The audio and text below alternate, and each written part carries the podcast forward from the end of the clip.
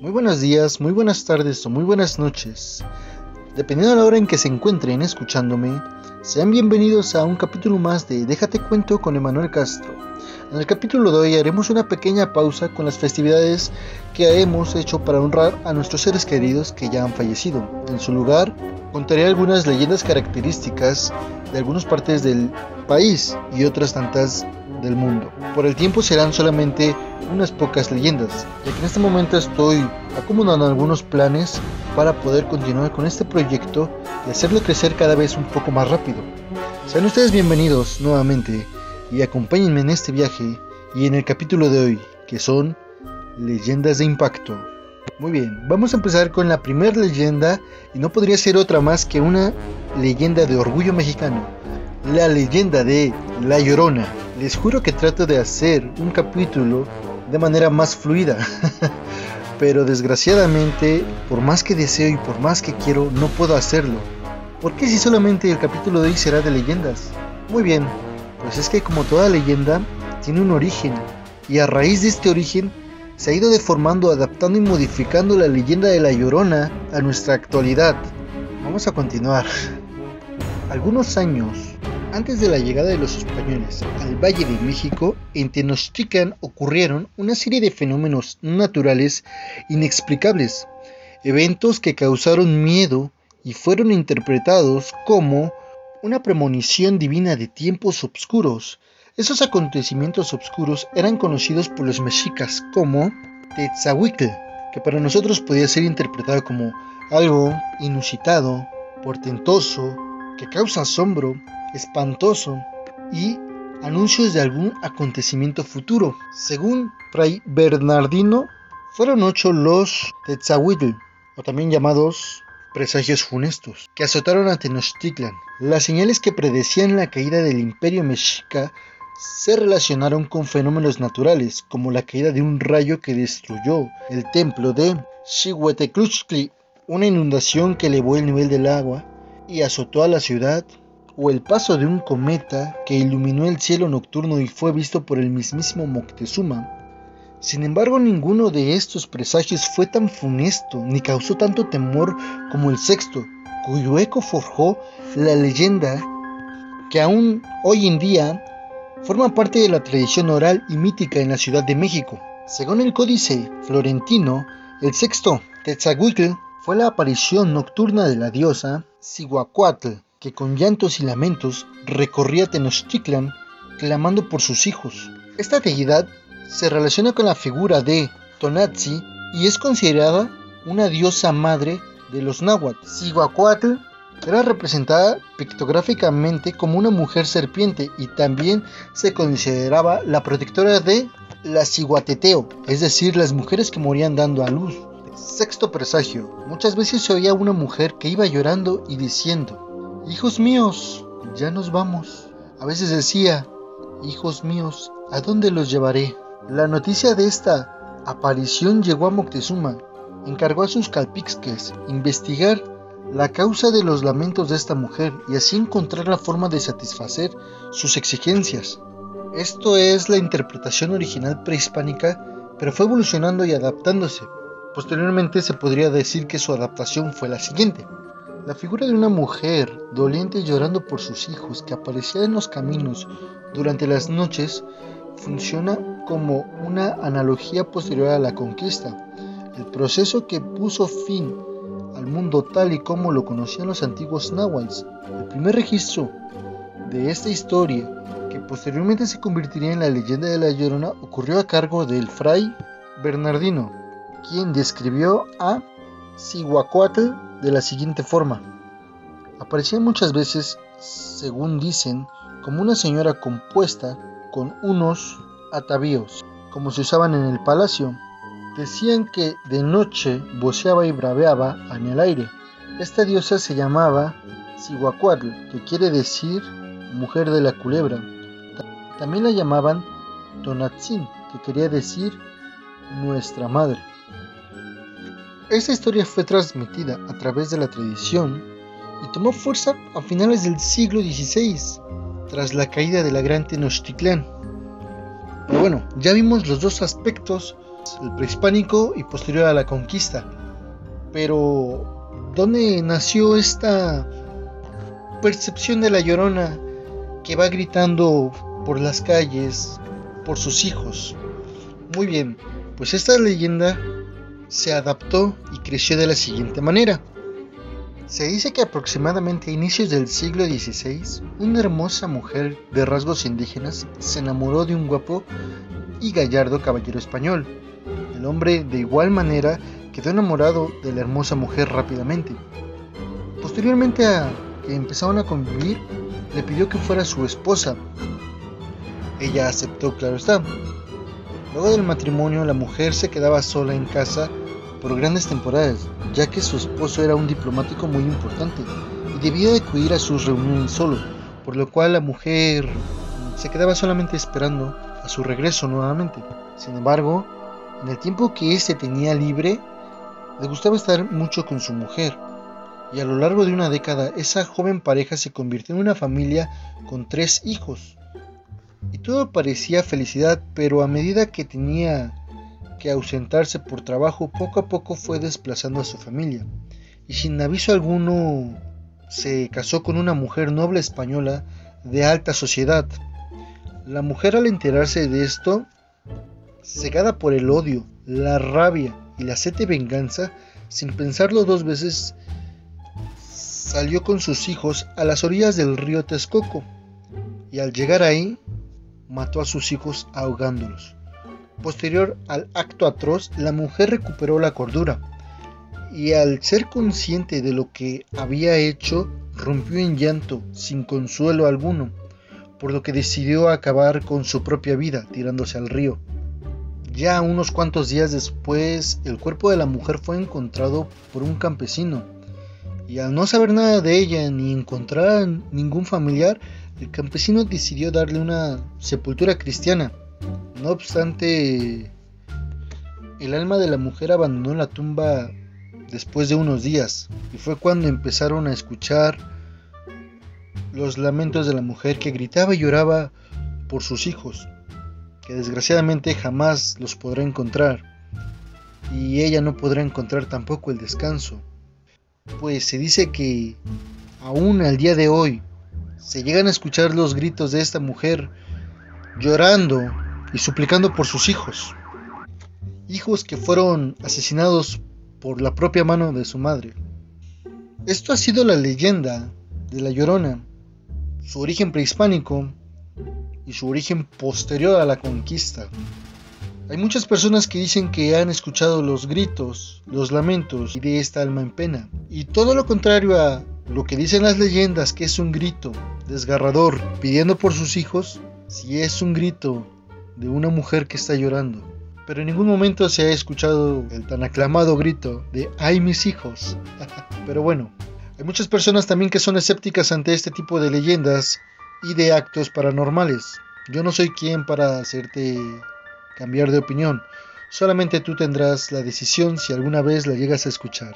Un dato curioso es que también mencionan que este grito de esta mujer es inverso a la percepción, es decir, que cuando se escucha lejos es porque la llorona está cerca y viceversa, cuando se escucha cerca es porque la llorona se va alejando.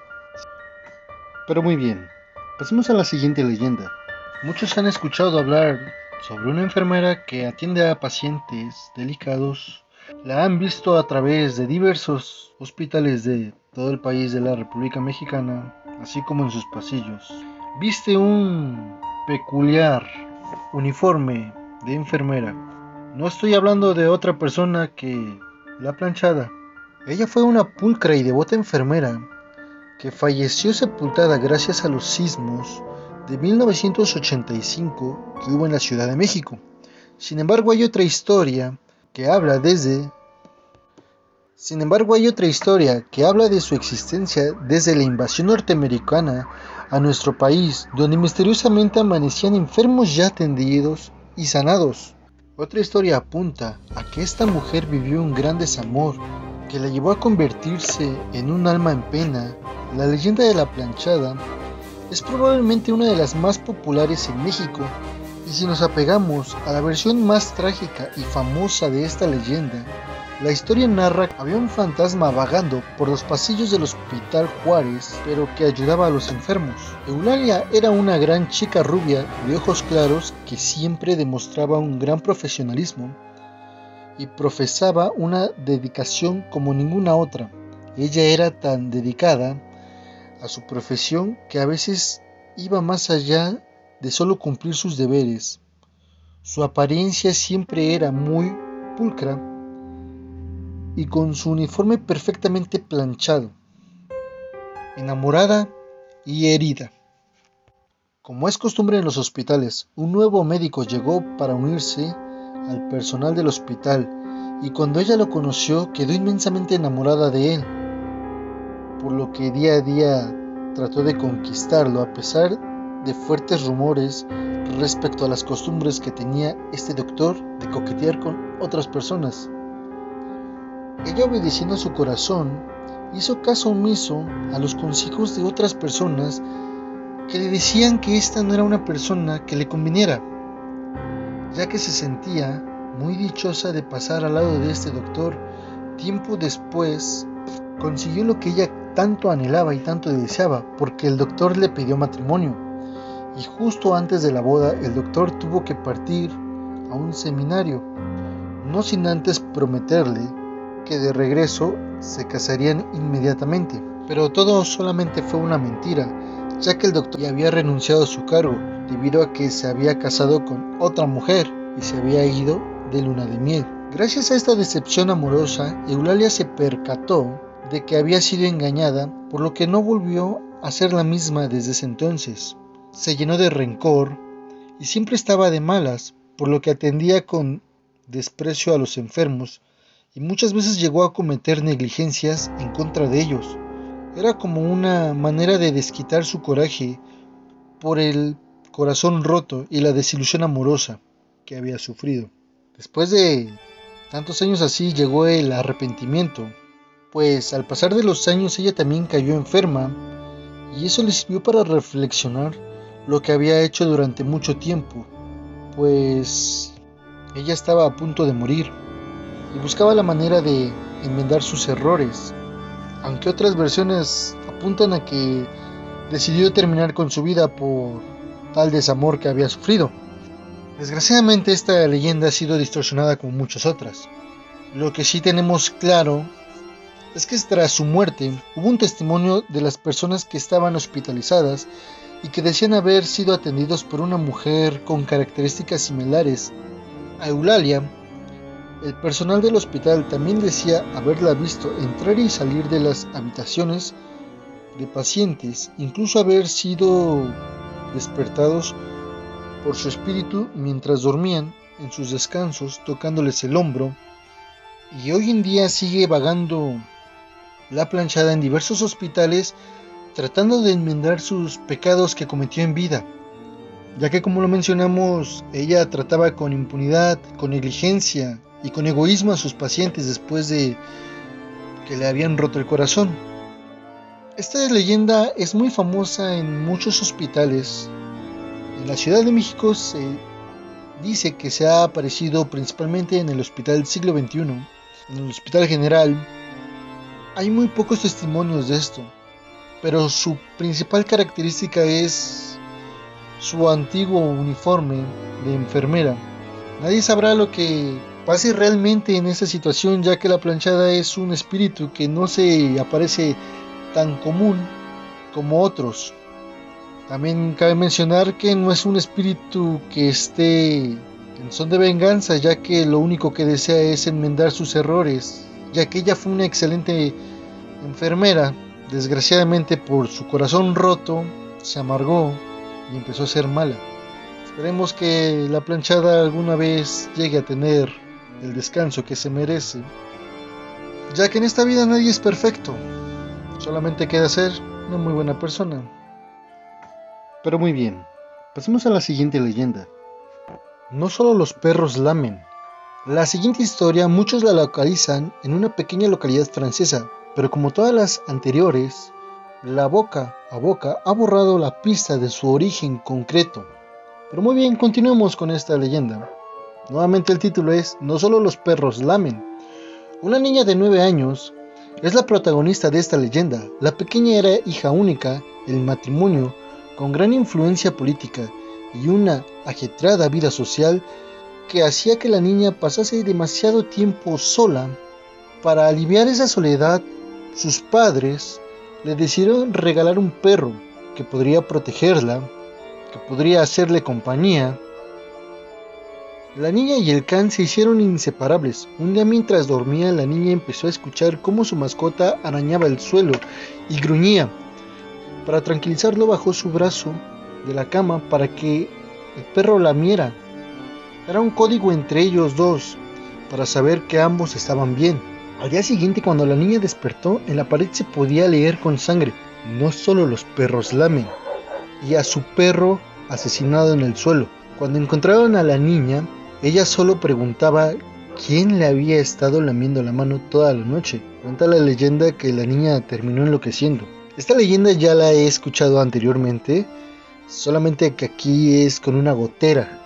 Y sí, en efecto, esta leyenda ha sido muy distorsionada como les menciono, la he escuchado con un niño, con una gotera, pero al final de cuentas ha de ser perturbador saber que alguien estuvo lamiendo tu mano y no había nadie.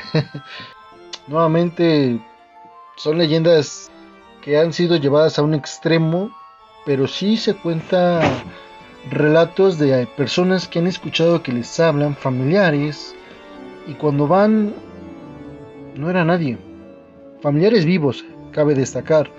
Eso personalmente me ha sucedido a mí, a su servidor, y es un tanto extraño y recorre un escalofríos en la espalda cuando eso llega a suceder. No sé si a ustedes les ha pasado, pero yo le digo que son fallos de la matriz simplemente es mi imaginación. Prefiero quedarme con que es mi imaginación, ¿verdad? Para finalizar me gustaría dar una pequeña lectura a una reflexión. En estos momentos de crisis mundial es muy importante saber reconocer y saber cuándo dar un abrazo a ese ser querido que se tiene. Si anteriormente era difícil tener una certeza de que llegaríamos a casa, por las condiciones ajenas a nuestra decisión, un accidente no afortunado podría ser la causa de que no llegáramos a casa. En el peor de los casos, un acto de vandalismo, por no decir otras palabras fuertes, eran uno de los tantos problemas y temores que afrontábamos en esta sociedad. Pero con este nuevo virus que nos está quejando, se ha sumado un nuevo temor. Un temor a llegar a caer en un hospital y no saber qué nos depara el futuro. Por eso doy lectura a esto que es Te deseo lo suficiente. Hace poco tiempo, cuando estaba en el aeropuerto, escuché por casualidad a una madre e hija que se estaban despidiendo. Cuando anunciaron la partida del vuelo, ellas se abrazaron y la madre dijo, te amo y te deseo lo suficiente. La hija respondió, Madre, nuestra vida juntas ha sido más que suficiente. Tu amor es todo lo que he necesitado. También te deseo lo suficiente. Ellas se despidieron con un beso y la hija partió. La madre pasó muy cerca de donde yo estaba sentada y noté que ella necesitaba llorar. Traté de no observarla para no invadir su privacidad cuando ella dirigió su mirada hacia mí y me preguntó, ¿alguna vez se ha despedido de alguien sabiendo que era para siempre? Respondí, sí, lo he hecho. Perdón por preguntar, contesté, pero ¿por qué esta despedida es para siempre? La mujer me respondió, yo soy una mujer vieja y ella vive muy lejos de aquí. La realidad es que su próximo viaje será para mi funeral. Cuando se despidió de ella escuché que dijo, te deseo lo suficiente. ¿A qué se refiere? La señora comenzó a sonreír. Ese es un deseo que hemos transmitido de generación en generación. Mis padres solían decirlo. La señora hizo una pausa y miró hacia arriba como si tratara de recordar en detalle. Luego sonrió aún más y me respondió. Cuando decimos te deseo lo suficiente, deseamos que la otra persona tenga una vida llena de solo lo suficiente para vivir. Entonces, dirigiéndose hacia mí, ella compartió lo siguiente como si lo estuviera recitando de memoria. Te deseo que tengas suficiente sol para mantener tu espíritu brillante. Te deseo suficiente lluvia para que aprecies aún más el sol. Te deseo suficiente felicidad para que tu alma esté viva. Te deseo suficiente dolor para que las pequeñas alegrías de la vida parezcan más grandes aún. Te deseo que tengas suficientes ganancias que satisfagan tus necesidades. Te deseo las suficientes pérdidas para que aprecies todo lo que posees. Te deseo suficientes bienvenidas para que logres soportar las despedidas. Luego la señora comenzó a llorar y se alejó. Se dice que toma un minuto encontrar a una persona especial, una hora para apreciarla, un día para amarla, pero una vida para olvidarla. Toma el tiempo necesario para vivir. A todos los que han llegado al final de este capítulo y han escuchado esta reflexión, deseo que Dios los bendiga con lo suficiente y que sean felices siempre. Muy bien amigos, hemos llegado al final de este tercer capítulo Déjate cuento con Emanuel Castro. Me está costando todavía un poco adaptarme a esta modalidad. Ofrezco una disculpa por los retrasos que he tenido. Estoy tratando de mejorar el programa un poco, no hacerlo tan robótico como lo estaba haciendo. Pues todo esto es un proceso nuevo para mí también. Agradezco a las personas que lo han escuchado. Les mando un fuerte abrazo. No sin antes recomendarles que lavarse las manos, desinfectarse y siempre usar un cubreboca para minimizar cualquier riesgo ante esta situación. Recordemos que hay personas que nos aman y hay personas que nos desean ver un día más. Hazlo por tus seres queridos, por tu familia, por tus amigos y también por ti. Me despido y les mando un fuerte abrazo con cariño y con amor. Hasta la próxima.